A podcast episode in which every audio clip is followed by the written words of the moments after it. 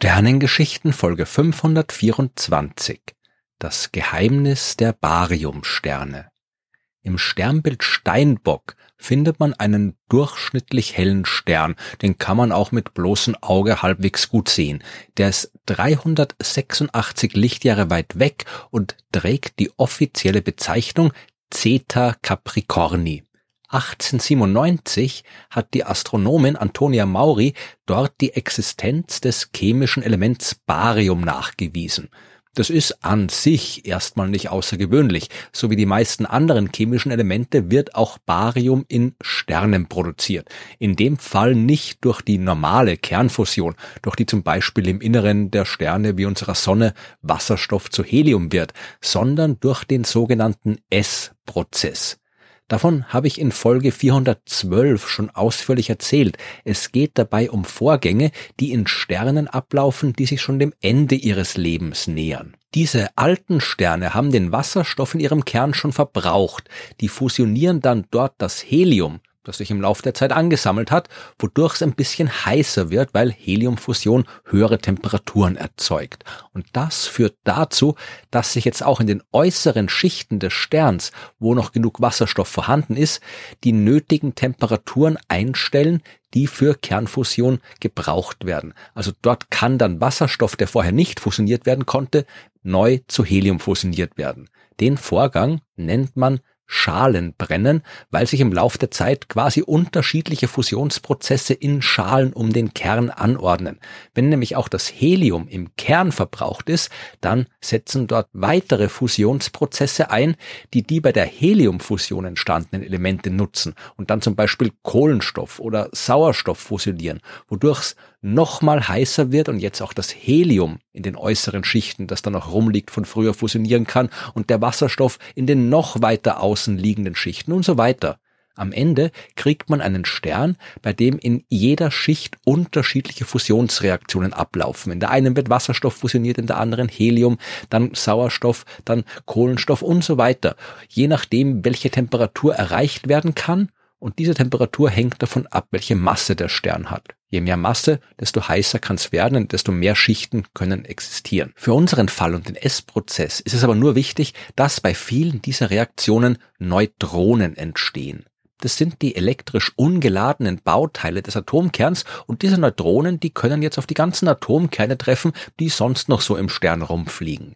Wenn sich aber zu viele Neutronen an einen Atomkern anlagern, dann wird er instabil der zerfällt und bei diesem Zerfall können neue Elemente entstehen. Elemente wie Barium, die bei den normalen Kernfusionsprozessen nicht gebildet werden können. Soweit, so klar. Wenn Zeta Capricorni also Barium enthält, dann muss es sich wohl um einen ausreichend großen Stern am Ende seines Lebens handeln, wo genau dieser S-Prozess abläuft. Aber wenn das so wäre, dann würde ich mich ja nicht damit aufhalten, eine Sternengeschichte-Folge dazu aufzunehmen. Zeta Capricorni ist tatsächlich ein großer Stern, aber keiner, der sich schon so weit dem Ende seines Lebens genähert hätte, dass dort der S-Prozess ablaufen könnte. Eigentlich dürfte es dort also kein Barium geben. Der Natur ist es aber ziemlich egal, was wir glauben, dass dort passieren dürfte.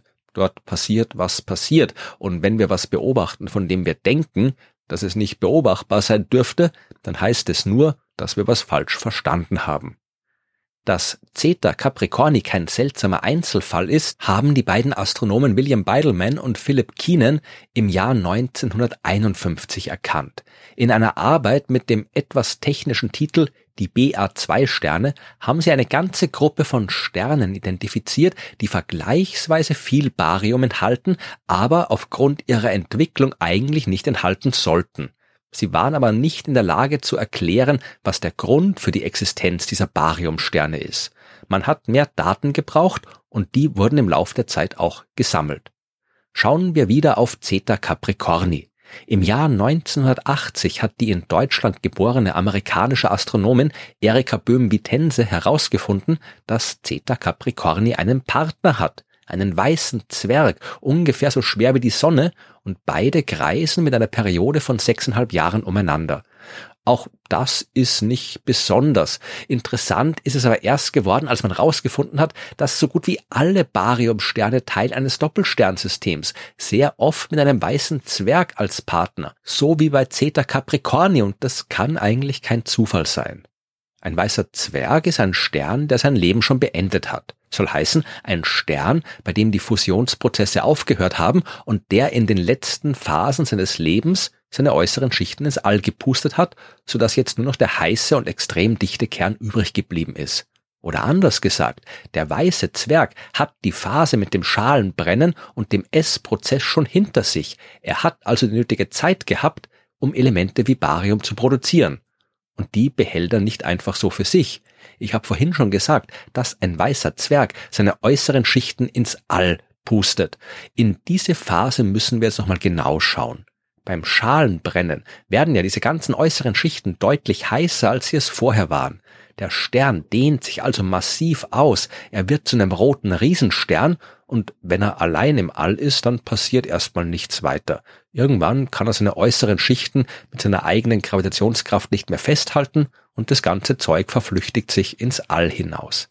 Ist aber ein zweiter Stern ausreichend nahe, dann kann der einen Teil des Materials anziehen und einfangen oder anders gesagt, dieser noch aktive Stern schnappt sich ein paar der chemischen Elemente, die er eigentlich noch gar nicht besitzen dürfte. Bariumsterne wie Zeta Capricorni machen sich also quasi älter als sie es sind und sie erreichen das, weil sie chemische Elemente von ihrem sterbenden Partner bekommen, die sie selbst noch nicht produzieren können. Es ist auch kein Wunder, dass diese Bariumsterne uns erst so spät aufgefallen sind und wir nicht so viele von ihnen kennen. Denn zuerst einmal braucht man zwei Sterne, die nicht nur ausreichend nahe beieinander liegen, sondern auch jeweils die richtige Masse haben müssen. Der eine grad so viel mehr als der andere, dass er erstens sehr viel früher mit dem S-Prozess anfangen kann und zweitens auch so viel, dass er das überhaupt kann, weil nicht alle Sterne entwickeln sich auf diese Weise. Der Zeitraum, in dem ein Stern Elemente wie Barium produziert, ist im Vergleich mit einem Sternenleben auch recht kurz.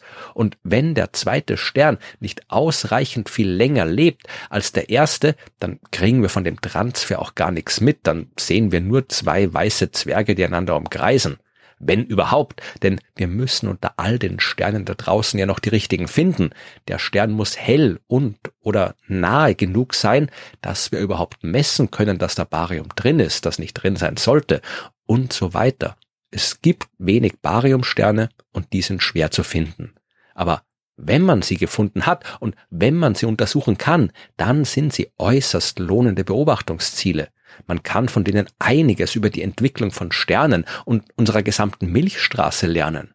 Zum Beispiel, damit das im Inneren des Sterns erzeugte Barium überhaupt zum anderen Stern kommen kann, muss es ja zuerst mal irgendwie an dessen Oberfläche gelangen. Die Details sind komplex, aber aus den Beobachtungsdaten der Bariumsterne und den theoretischen Modellen zum S-Prozess und der Sternentwicklung kann man ausrechnen, wie sich das Material im Inneren des sterbenden Sterns durchmischt und wie stark der Sternwind ist, mit dem man das Zeug hinaus ins All pustet diese Sternwinde, die haben aber natürlich alle Sterne, die sich am Ende ihres Lebens ausdehnen, aufblähen und ihre äußeren Schichten ins All schleudern.